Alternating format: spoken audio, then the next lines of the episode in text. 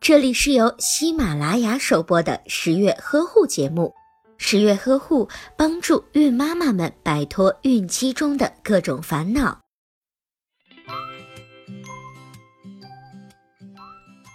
女性的阴道、子宫、卵巢等部位的癌变，很多都与妇科炎症有关。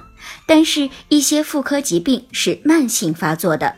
已婚女士常见的妇科疾病有宫颈炎症、宫颈糜烂等，它们多是由分娩、流产或者是手术操作损伤宫颈、经期不卫生以及细菌感染所导致这类疾病的发生。